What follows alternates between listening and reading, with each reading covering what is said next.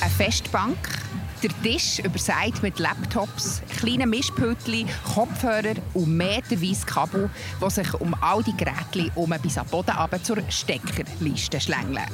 Und auf der Bank hocken hochkonzentrierte Personen, die in die Laptops hineinschauen. So sieht es im Dance Tent Soundgarden am Gurtenfestival jeden Nachmittag aus, wenn wieder Beatmaking-Workshop angesagt ist. Und dass man es genau von so einem Workshop direkt auf einer Bühne am Gurten arbeiten kann, das beweist Priya Kumar. Die 23-jährige DJ Kumari hat am Festivaltag 3 im Soundgarden direkt neben dem Workshop ihren allerersten Auftritt an einem grossen Festival gehabt. Und jetzt hockt sie da bei mir für die dritte Folge vom Gesprächsstoff vom Gurten, einem Podcast von Bund und Berner Zeitung. Hallo Priya, schön bist du da. Danke, dass ich da sein Hey, du kommst direkt von deinem Auftritt. Hast du noch ein bisschen Adrenalin im Blut oder wie geht's dir? Hey, schon ein bisschen. Also ich habe noch nie an einem so einem grossen Ort dürfen auflegen und also es hat sich langsam gesetzt, meine Nervosität, aber ich bin immer noch ein bisschen aufgehypt. Und wie war es, der Auftritt? Hey, mega heiß, wirklich mega heiß, aber mega cool, mega schöne Erfahrung gewesen. Hat gefällt. Du hast bisher vor allem in Clubs aufgelegt und jetzt auf dem Gurten. Was ist anders am Festival als in Clubs? Uh, ja, ich finde, Club ist halt irgendwie, finde ich, auch ein bisschen intimer. Es ist kleiner, es ist ein engerer Raum, es ist dunkler. Ja, und ich habe das Gefühl, ich bin ein bisschen näher am Publikum als jetzt hier auf dem Gurten, auf dem, auf dem Gelände, wo ich auflegen durfte. Ich war halt auch bisschen höher als das Publikum und darum war auch so ein bisschen Distanz herum.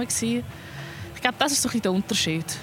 Ich habe es schon in der Moderation gesagt, du bist über so einen Beatmaking-Workshop von Helvetia rockt. Das ist ein schweizweiter Verein, der sich für Gleichstellung in der populären Musikbranche einsetzt. Durch das bist du überhaupt zum Musikmachen gekommen. Kannst du ein bisschen erzählen, wie war es denn bei deinem ersten oder bei deinen ersten Beatmaking-Workshops? Hey, es war mega cool, gewesen, mega schöne Erfahrung. Ich habe, wie, ich habe noch einen Band-Workshop besucht und einen DJ-Workshop weil ich irgendwie wie mega gerne anfangen und wie nicht gewusst habe, wie und mit was. Darum habe ich es mega schön gefunden, dass die Möglichkeit herum war, so einen Workshop zu besuchen von Helvetia Rockt.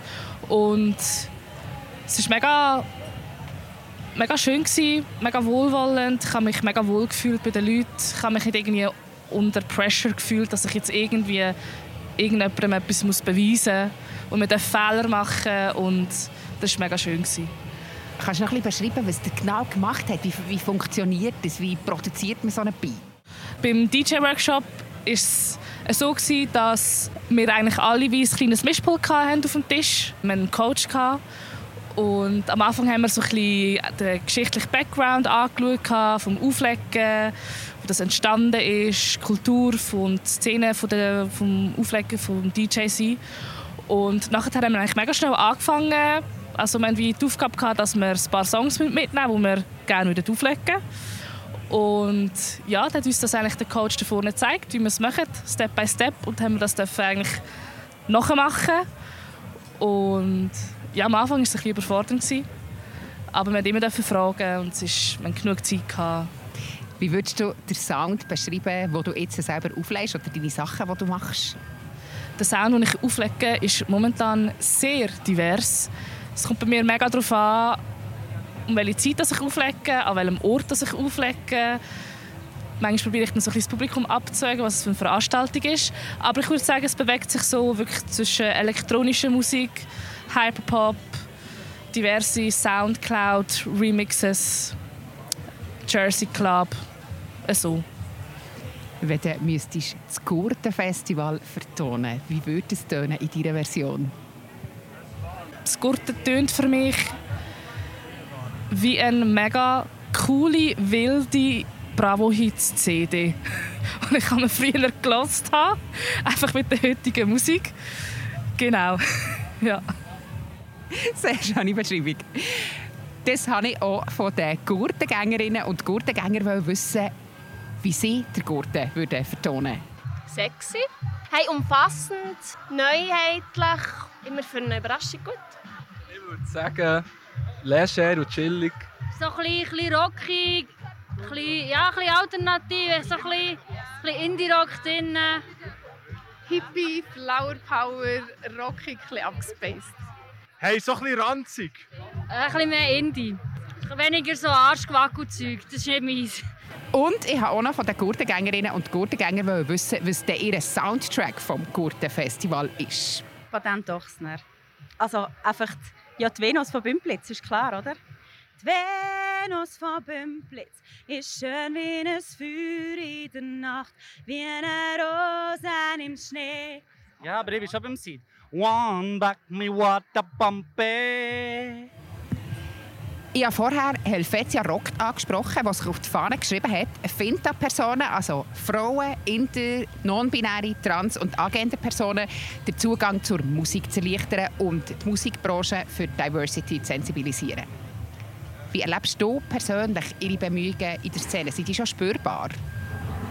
Ich finde, es ist sehr spürbar. Ich finde auch, dass es in der heutigen Zeit viel mehr Workshops gibt und Anlaufstellen für Finta-Menschen, die Musik machen wollen und auch schon MusikerInnen oder DJs, die schon ich muss sagen, im Business drin sind, das irgendwie auch anbieten für FreundInnen.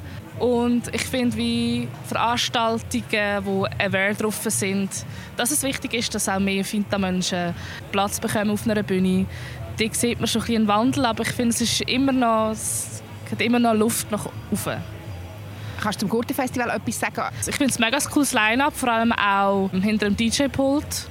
Also es ist queer, es hat BIPOC-Menschen, es hat Finta-Menschen. Es ist cool.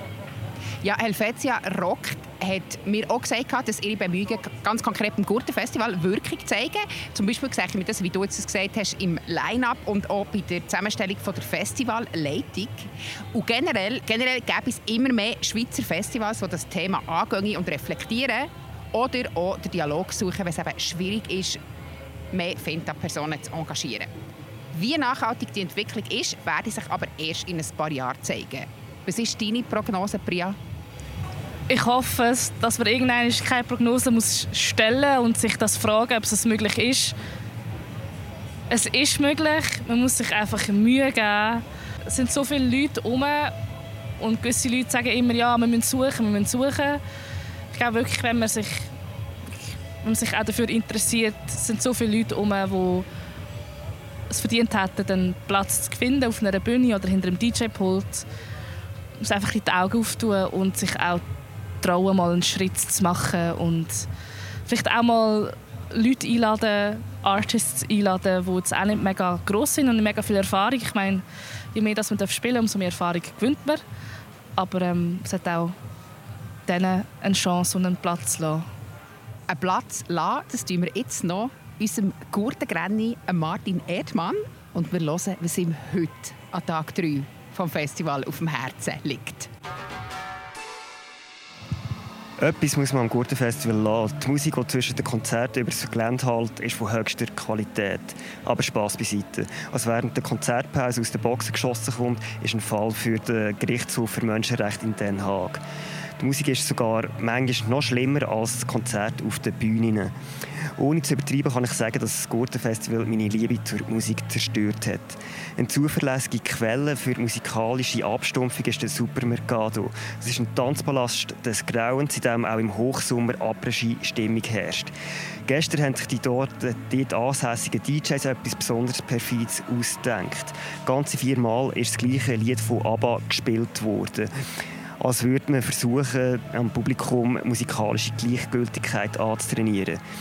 Grundsätzlich tönt die Musikauswahl so, als hätte Radio Energy eine Best-of-Liste der meistgespielten Lieder aus den vergangenen 30 Jahren zusammengestellt. Anders gesagt, man trifft auf sämtliche Musikverbrechen, die man seit Teenager-Zeiten versucht zu verdrängen. Macarena, Rio de Janeiro, sämtliche Hits von Safri Duo und der Ketchup Song. Alle Songs, die in Guantanamo auch für Folterzwecke eingesetzt werden. Schützenhilfe kommt der Supermercado vom Cosmodrome. Dort wird während aller Festivaltage der gleiche French House Song abgespielt, als Vorbereitung für die ewige Verdammnis. Denn wer die Beschallung freiwillig über sich ergehen hat einen Platz in der Hölle auf sicher. So, ich glaube, da brauche ich zum Schluss doch noch etwas Positives. Auf welchen Auftritt freust du dich, Bria, am meisten in den verbleibenden Gurtentagen? Ich habe mich gestern mega fest auf Rosalia gefreut. Ich bin sehr lange angestanden und vor der Bühne, dass ich weit möglichst vorne kann sein kann. Hat sich gelohnt. Und heute, am Freitag, freue ich mich mega fest auf das Hate Pop Kollektiv, das dann um Mitternacht auf der Waldbühne spielt. Ja, dann wünsche ich dir ganz viel Spass. Danke vielmals, du da warst, Priya. Merci auch. Das wäre sie, die dritte Folge vom Gesprächsstoff vom Gurten. Geht alle finden Personen auf den Gurtenbühne hören, geniessen das prachtes Wetter und wenn ihr rennt, dann vor lauter Freude über den fantastischen Gurten. Bis am Sonntag.